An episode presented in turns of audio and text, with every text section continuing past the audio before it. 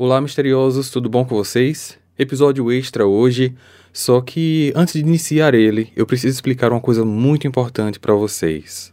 No YouTube, eu tenho um canal extra chamado Arquivo Mistério Listas, onde toda semana eu posto um episódio falando sobre três, quatro ou cinco casos de um mesmo tema, como esse episódio que eu estou trazendo hoje para vocês. E o que acontece é o seguinte: Todas as segundas-feiras aqui nas plataformas de streaming eu posto os casos semanais normais, mas agora toda sexta eu pretendo soltar aqui também esses episódios de listas, e eu preciso muito que vocês me deem um feedback sobre isso.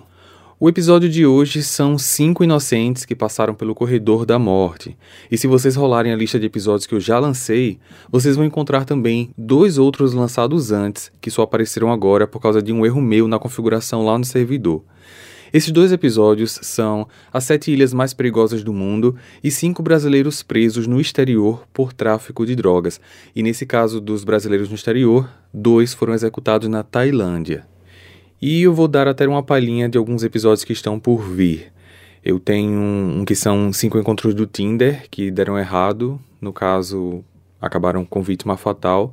E eu tenho também cinco pessoas que desapareceram ou que foram sequestradas, mas que foram reencontradas. Então, eu gostaria que vocês escutassem esses três episódios que já estão disponíveis e comentassem ou pela caixa de comentários do Spotify ou no meu Instagram, na foto do caso narrado, se está tudo bem para vocês terem esses episódios extras toda sexta-feira. Lembrando, Toda segunda-feira teremos um caso completo que será abordado de maneira aprofundada e toda sexta um compilado de casos diferentes, mas que são do mesmo tema. No final do episódio de hoje, eu volto aqui para lembrar a vocês que vocês podem conferir esses outros episódios e principalmente que precisam me dar o feedback se está tudo bem para vocês terem esses dois tipos de conteúdo aqui no mesmo canal. Fechado? Vamos então ao caso de hoje. A pena de morte ainda é uma das leis mais controversas do mundo, principalmente nos Estados Unidos, onde continua sendo aceita em 28 estados. E não é à toa, já que um estudo publicado pela National Academy of Science fez um estudo de que quase 5% das pessoas condenadas à pena capital no país são inocentes. Dentro desses 5%, algumas histórias emblemáticas de injustiças e erros de julgamento vieram à tona com os anos, provocando muito mais revolta contra esse tipo de pena.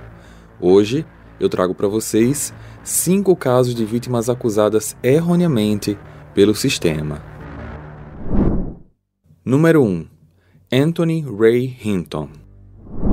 Nos meses de fevereiro e de julho de 85, John Davidson e Thomas Wayne Vason foram mortos em incidentes separados durante assaltos à mão armada, nos restaurantes de fast food em que ambos trabalhavam como gerentes em Birmingham, no Alabama.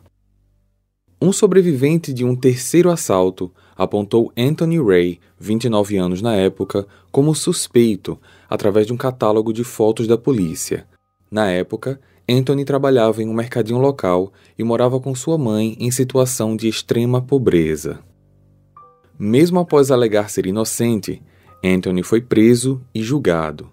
Seu caso tinha várias inconsistências, não só da parte dos promotores, como também dos advogados de defesa cedidos pelo Estado. Provas plantadas e outras que foram completamente destruídas tornaram a resolução do caso quase que impossível. Apesar de falta de evidências e mesmo após o testemunho do dono do mercadinho dizendo que Anthony estava de serviço naquela noite, nada foi capaz de mudar a convicção do juiz que o sentenciou à morte. Por anos, Anthony esperou sua execução, mas não sem lutar para provar sua inocência. Com o tempo, ele conseguiu o apoio de uma ONG que pagou por uma nova defesa, solicitando ao Estado um novo julgamento que, dessa vez, conseguiu apontar as inconsistências existentes no primeiro julgamento, que não poderiam ser levadas em consideração para uma pena de morte muito menos como prova de culpa. Anthony Ray Hinton foi libertado em 2015 aos 59 anos. Após sua soltura, ele deu diversas entrevistas e se tornou escritor de livros, lançando inclusive o best-seller O Sol Ainda Brilha, um relato sobre os seus dias na prisão. Número 2.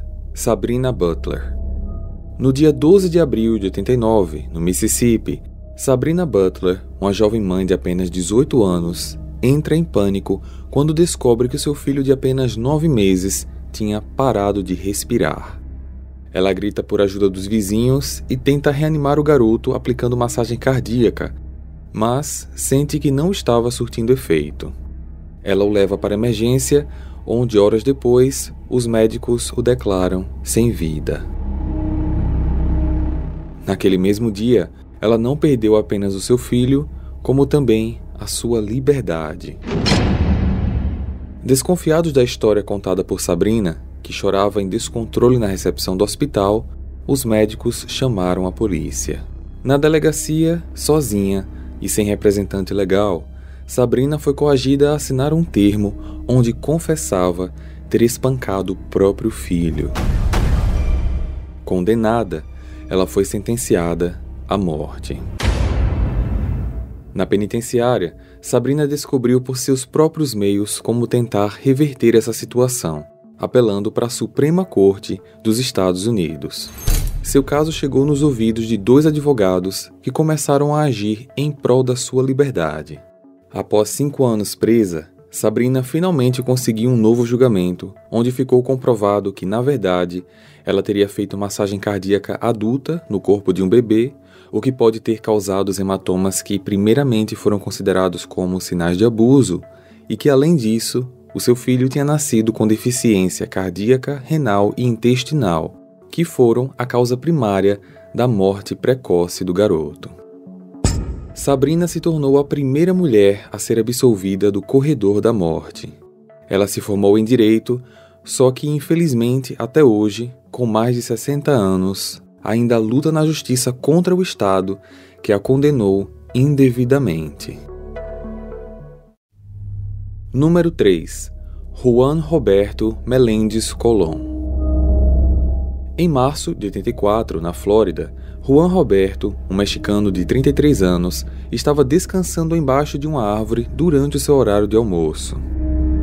Ele e seus colegas, todos imigrantes, tiveram o sono interrompido por uma frota de veículos do FBI. Abordados por policiais armados, os trabalhadores assustados permaneceram deitados. Sem entender muito das palavras em inglês, Juan ouviu chamarem pelo seu nome e ele se levantou. Um agente pediu para ver o seu braço direito e, após identificar uma tatuagem, o levou preso por um crime de roubo seguido de morte que tinha acontecido em setembro de 83. Tudo aconteceu muito rápido e Juan não imaginava o que iria enfrentar. Seu julgamento aconteceu em setembro de 84 e, apesar da falta de evidências físicas, Juan foi acusado em grande parte com base no testemunho de David Luna Falcon, uma testemunha do crime. Juan foi considerado culpado e se tornou mais um preso no corredor da morte. Levado para uma penitenciária de segurança máxima na Flórida, Juan enfrentou o frio, a fome e o trauma de ver diversas pessoas serem executadas. Ele mesmo tinha que conviver com a ideia de que o seu destino seria o mesmo. Um fato curioso é que muitos dos colegas que ele fez na prisão o ensinaram a falar inglês para que ele pudesse se comunicar com novos advogados. Juan estava chegando ao fim dos seus recursos quando seus atuais advogados realizaram uma busca nos arquivos do advogado de acusação original e descobriram a confissão gravada feita por um homem chamado Vernon James, que assumia ser o responsável pelo crime que Juan foi condenado. Pesquisando mais a fundo sobre o julgamento do Juan, três outras coisas muito importantes foram ressaltadas. Juan tinha dado como álibi para o dia do crime, como tendo estado com uma mulher chamada Dorothy Rivera, um álibi reforçado pelo depoimento de quatro testemunhas. Também não havia nenhuma evidência física ligando Juan à cena do crime, e por fim, foi descoberto que David Luna Falcon, que disse ser a testemunha do crime, era na verdade um informante da polícia com ficha criminal e cujos pais teriam tido um desentendimento com Juan.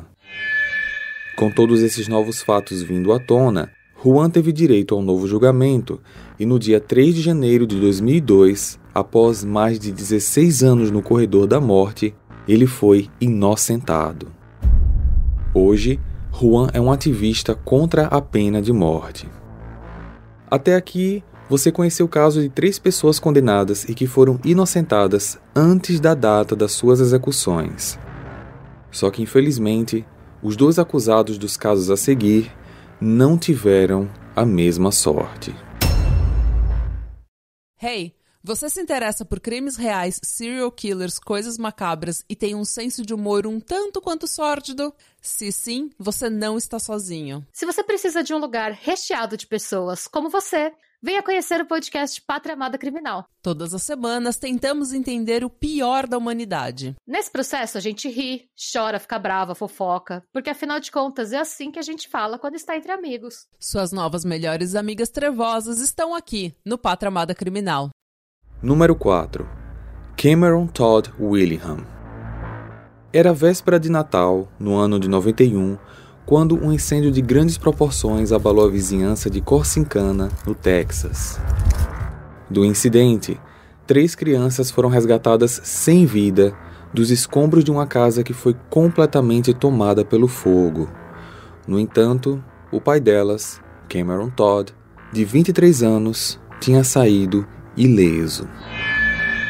Stacy, a mãe dos garotos, chegou minutos depois com algumas compras de Natal e presenciou toda a tragédia ainda da calçada. Na época, uma investigação concluiu que o um incêndio foi criminoso. Dias depois, no começo de 92, Cameron foi preso como o principal suspeito. Durante seu julgamento, mesmo diante de um acordo que lhe oferecia pena perpétua ao invés de uma possível pena de morte em troca de assumir a culpa, Cameron continuou alegando inocência. O caso contou com poucas testemunhas, dentre elas a ex-esposa, que o defendeu por um tempo, mas depois passou a acreditar na versão de que ele era o culpado. Uma outra testemunha foi Johnny Webb, um ladrão preso por assalto à mão armada, que era companheiro de cela do Cameron e que disse ter escutado dele uma confissão. Ao final do julgamento, Cameron foi então condenado à morte. Por mais de 10 anos, seus familiares lutaram pela sua libertação, só que em 2004 ele foi executado por injeção letal enquanto ainda clamava ser inocente. Anos depois, no entanto, uma carta de Johnny Webb e um novo testemunho provaram que o promotor do caso, John Jackson, comprou o depoimento do rapaz, oferecendo em troca redução penal, facilitações na prisão e até dinheiro. Johnny trouxe o caso a público após suas demandas não terem sido atendidas. Além disso, a perícia no local, na verdade, tinha sido inconclusiva, sem evidências concretas de que o incêndio tinha sido criminal. Até hoje, os familiares do Cameron lutam por um julgamento póstumo e pedem absolvição do seu nome junto ao governo nacional. Número 5. Joy R.E.D. Em 1936, duas irmãs adolescentes foram abusadas e atacadas com golpes de machado. Uma delas sobreviveu, mas não conseguiu descrever as características do criminoso. Contudo, dias antes e não muito longe de onde elas foram atacadas, duas outras mulheres também foram. Ambas tinham sobrevivido e apontado o suspeito como desconhecido, mas de aparência estrangeira. A polícia estava sob uma enorme pressão dos jornais para capturar o assassino, e dias depois, o xerife recebeu uma denúncia anônima de que Joey R.D., na época com 21 anos, tinha sido visto vagando sem rumo pelas rodovias locais no dia do incidente, e imediatamente a polícia tratou de prendê-lo. Os pais do Joey eram imigrantes sírios e isso contribuiu para que sua aparência fosse classificada como estrangeira. Joey, desde pequeno, apresentava deficiência cognitiva. Após avaliações psicológicas, ele obteve um QI de apenas 46. Apesar da sua deficiência, ele era um rapaz bastante sorridente.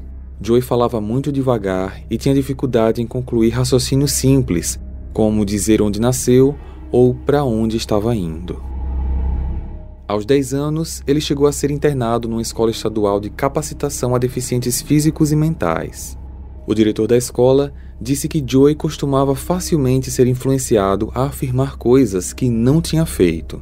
Certa vez, seus colegas o fizeram confessar que ele tinha roubado um maço de cigarros, embora ele nunca tivesse feito isso. Com a mídia pressionando incisivamente a polícia, essa dificuldade intelectual do Joey ajudou eles a conseguir uma confissão coagida. Semanas depois, após algumas outras denúncias, a polícia prendeu um homem chamado Frank Aguilar pelo crime que Joey estava sendo acusado. Ele era mexicano e se encaixou perfeitamente na descrição das duas mulheres que o denunciaram. Além disso, a irmã sobrevivente do ataque de Machado o reconheceu.